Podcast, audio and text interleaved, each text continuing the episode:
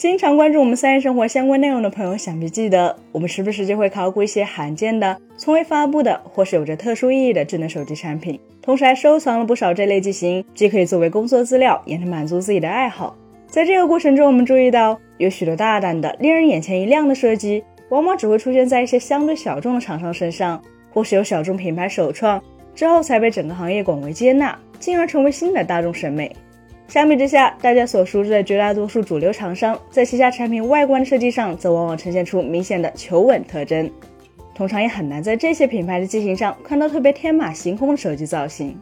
而且很多时候，主流品牌的不同代次产品在外观上甚至还呈现出高度的相似性，往往会让人不免怀疑设计师在新品上是否有足够的诚意。那么为什么会这样呢？一方面，纵观那些造型特别有创意的小众产品，不难发现。它们的配置通常相对较低，但与此同时，这类机型的价格却绝大多数时候并不便宜，也就是性价比相对不高。倒不是说这些厂商不想让产品卖得好，而很可能是无奈为之。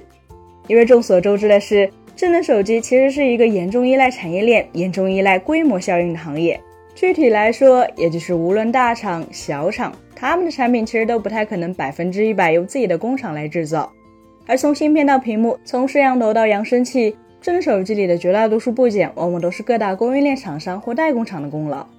如此一来，对于财力不那么雄厚的小众手机厂商来说，他们自然不可能优先拿到高端芯片或是旗舰屏幕和摄像头组件的供货。而且，就算拿到了，供应链卖给他们的价格，大多数时候也会比卖给主流品牌的更高。在这样的情况下，如果小众厂商循规蹈矩去拼配置、比性能，那么他们几乎一定是没有太多胜算的。相比之下，使用特殊的、富有创意的产品形态和外观设计，不仅能在供应链上避开与大厂的直接竞争，而且还能支撑起更高的产品价格，从而让一部分消费者愿意为这些设计买单，从而提高了产品的利润率，让他们有继续生存下去的资本。另一方面，则是俗话说的“传销好掉头”，这个道理其实在智能手机行业也同样成立。对于小众品牌来说，他们的消费群体可能没那么固定。所以时常切换产品设计风格，进行各种大胆的造型、外观理念探索，对于他们而言是没有什么心理负担的。相较之下，大厂就不太可能这样了。在如今这个粉丝营销的时代，各大主流手机厂商几乎都已经建立起了自己相对固定的产品特质和品牌形象，所以这就造成了他们的产品设计会受到这些既有印象的制约。